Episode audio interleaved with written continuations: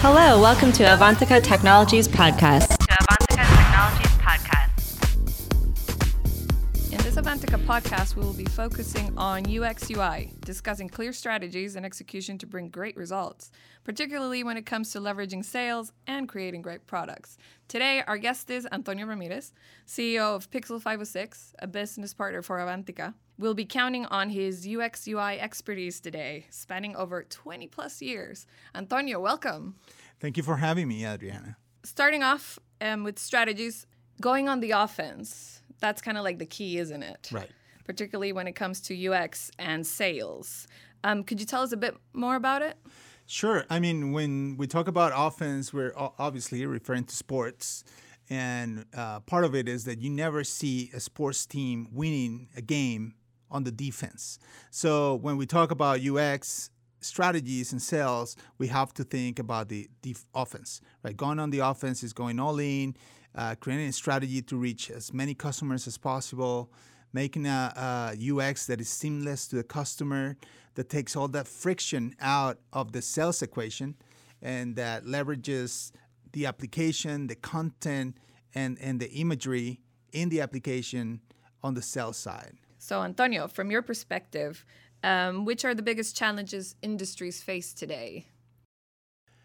Yeah, from sales and user experience and uh, industries are, are facing a couple of challenges, right? So, for example, a lot of the companies they try to use a business to consumer strategy when they're a business to business company. So, first of all, they have to understand where they stand. Are am I a business to business company or am I to a business to consumer company? Okay. But um, you cannot mix the strategies because they're they're completely different. okay, yeah, that's what I was going to ask you. If you could explain for our audience what the difference is between B2B and B2C, it is, right? Yeah. Yeah, correct. So- yeah, to- so B2B stands for business to business. Uh, basically, I'm selling to Avantica is selling to Pixel, but I'm selling on behalf of Avantica's customers. So basically, I'm reaching your customers, right? Or let's say uh, if if I do work for Uber, in the end, I'm working for Uber's customers because what I do is going to affect Uber's customers. You, you know what I mean? Yes. But I'm not interacting with Uber's customers. Uh huh. right? Exactly. So they, they are the bridge. So if I'm a business to consumer customer uh, um, application or company, it means that I directly touch those customers. Uh-huh. So it's two different strategies. Okay, so another challenge that I see Yes. that companies have is uh, okay, so I need to define who am I, right? Am I a business to business or business to consumer? Then only 18% of the companies really have a digital strategy, meaning how do I reach potential customers? How is my application going to touch customers? And how is my software going to interact with the users? Um, we need to combine uh, user experience with digital marketing with uh, software development because in the end it's one product if you create one product then all these touch points have to be aligned. And a lot of companies only do one of the many right? So let's say companies uh, companies hire other companies to do their website. But the marketing strategy is not aligned to the website or the product they sell is not aligned to the strategy they have for the website just as an example. So it's kind of like coming up with the whole package and offering that, Is thinking- including everything in. Correct. Is thinking about the whole package. Is thinking about if I if I'm going to launch a new initiative, a new feature on my software, I have to put it all together, align it with marketing, and align it with sales as well. Right. Okay. From your experience and point of view, how do UX and sales complement each other? That's a that's a great question. So as I said, a lot of the strategies die because uh, they're not aligned, right? Uh, they're not aligned UX and sales or in general digital strategies.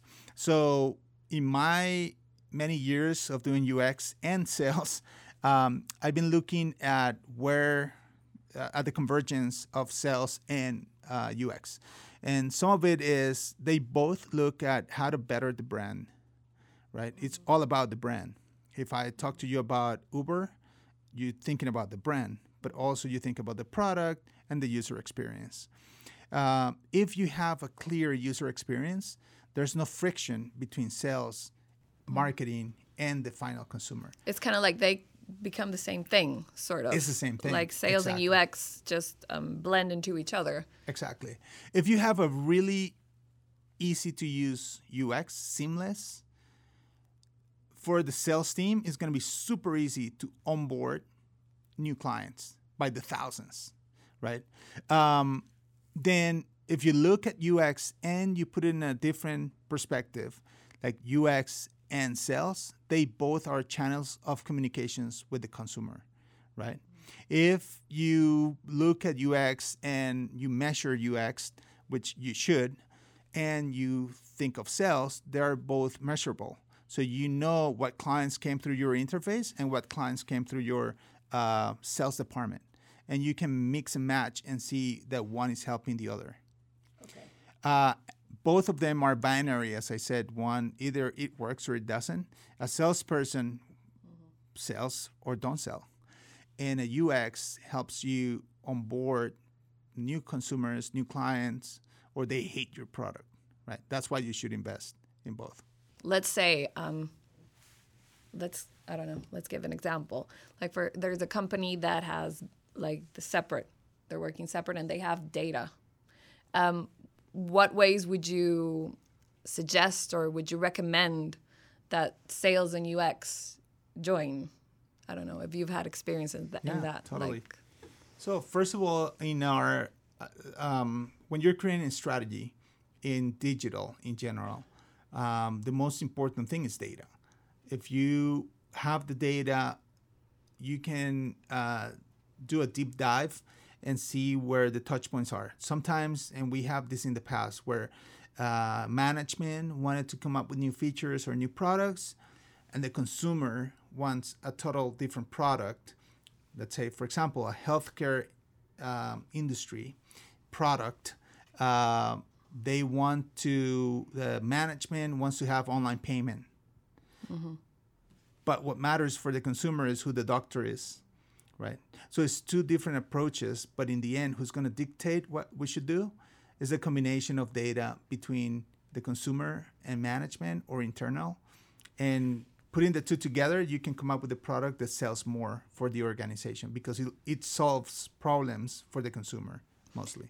And thinking in those terms because ux is all about putting the consumer first Yep. so how do you balance that out particularly with sales because the sales point of view might be slightly different how do you reconcile those two points of view Yeah, great question. So it's uh, it's a combination. It's a discussion, and sometimes if you have data, it's very it's it's a very simple discussion. Uh, if you don't have data to support your case, um, the organization is not going to buy why you should do what you should do. Uh, that's why when you have a, uh, a user-centric approach, you should um, validate pretty much every new aspect of the application or, or the user experience, validate that with the final consumer, right? Because creatives or designers, they can have very good ideas, but it might not be lined up with the final consumer or internally with the management. yeah so it's kind of like reaching a balance because it's Yeah. putting the consumer first and designing for the consumer or creating the product for the consumer but at the same time keeping the company's um, perspective um, in, in, or including the company's perspective in it. So it's kind of like a back and forth between them. And following up on that um, do you have any good practices like for specific practices And for I- ux was- or the sales team for both well obviously since we're talking And I was, I was just about to say that there's some processes that allows you to, um, to follow through on coming up with a new product, right? So, for example, in our case, we always mix the teams. So, for example, in our team, there's sales, there's engineering, there's designers, and there's content, right? Content is key for many things. A lot of people don't think of content as part of the user experience. In our case specifically, we like to have as many viewpoints in the in the in the creation of a product as part of the uh, as part of the process. So in our case, for example, we first do some research. Within the research, we look at the problem, we look at journey maps, uh, we define user stories, uh, function requirements, and prioritization of uh, based on what the requirements are. And then out of that, something that we add different is that we come up with a content strategy. And then something that we do very very well is look at data and come up with searchability for the product. Uh, user data usually help us articulate a strategy in a better in a better way. So once we gather all that information, uh, we go into the ideation process, which is coming up with the information architecture, the interaction design, um, the how sales is going to go about prospecting, how do we funnel people into the application, and then we create a prototype.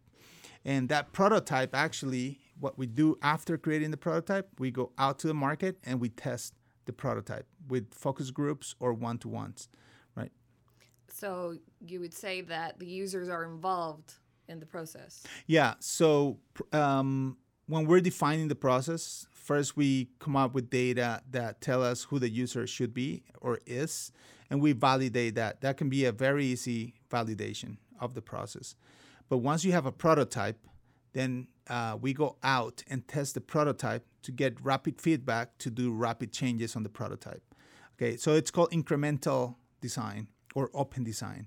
So once you have that uh, that practice, it's going to allow you to iter- iterate on a product much faster uh, to make it um, more towards what the user wants. Yeah, you fine tune it. You, We, you fine tune it, but you also there's uh, there's a couple of there's a couple of tests you can do, and one of them is called heuristic testing, which is by internal team, and is specific people that knows how to do this testing. And the other testing is by having user testing the application. So you have to combine both to make sure you compromise on some changes and some others that you won't do, and then you create the final application. Then it goes into design, then it goes into development, then it goes into quality assurance. Mm-hmm. and so basically, it's yes, it's a bit of a balance between the designers, the developers, the content team, and um, it, it is a balance. I mean, we're part of an ecosystem, right? Uh, user experience cannot exist without the business intelligence. Uh, user experience cannot exist without the copywriters and the and the development and the quality assurance and the mobile teams, etc. So we're part of an ecosystem. Uh, the idea is that we work agile, right? We're we're agile teams, and when we create tables, uh, we call them tables. It's basically teams of uh, different people working on on different tasks, but they belong to one of each areas where uh, they focus. One focus on product, the other one focus on, on on searchability, the other one focus on content, the other one focus on on software development. So for us, when we create an agile team, we always say that happy teams create happy products for happy customers of customer, and by doing that, we create a happy team to work on a product going back to the um, strategy. to the strategies the, stra- to the strategy topic. Um, I don't know if you can mention some specific examples that you've used in your experience of clear strategy and execution. Yeah. So there's four things that uh, I will say are key to a really good user experience. So one is thinking of content. The second one is thinking about searchability of the product uh, and within the product. The third one is uh, everything that is localization. Localization nowadays is super important because different customers cares for different things. It's not the same for a user of um, Airbnb in Costa Rica, which is the same for New York or Tokyo. It's totally different users, same application. So localization is super, super important nowadays. And then the other one is uh, simplification of the user experience. Uh, less is more. And sometimes uh, mistake that clients make all the time is they say, let's have all these features, right, into one application Yeah, kind of like an overload. and it's such an overload that it confuses everybody and the application dies think about whatsapp for example, the the text uh, texting communi- uh, platform, right? It does one thing, it does it well, texting with each other, and that's it. That's what it does. That's why it's being embraced by millions and millions of people in the world. Kind of like a keep it simple strategy. super keep it simple. Uh, the way we combine UX and sales is first services. Uh, you know, like have an inventory, cle- a clear inventory of features or what you want to sell. Really, uh, create a people first culture. Uh, everything is customer centric. Uh, create the team, right? The, the team that is going to be dedicated to create the app. Again, the team should have a content writer, a designer, a UX expert, uh, hopefully a, a software developer as well. Um, and then you can focus on process as well, like lean UX, open design, etc.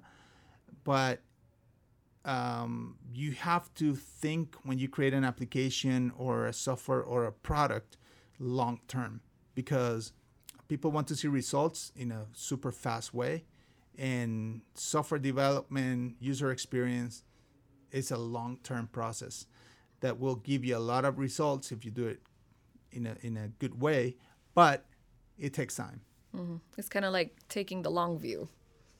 correct Okay. And speaking about working together, um, could you tell us a bit more about Avantica and Pixel 506 strategy? Um, when working together, how do you make sure your processes are successful? Absolutely. So, user experience, as I said, is not apart from uh, the development process.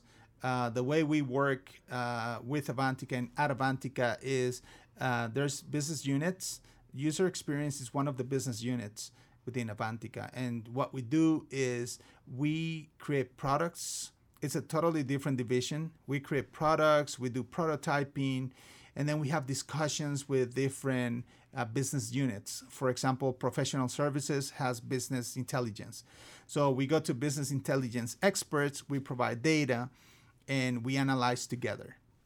The same way we do with development, where we have a tech lead to look at the prototype and make sure what we're proposing is doable, right? So think about it as an ecosystem where you have all these business units where you have user experience, software development, development, mobile, cloud, testing, um, business analysis, DevOps, for example, and we all come together to create one product. Okay, great.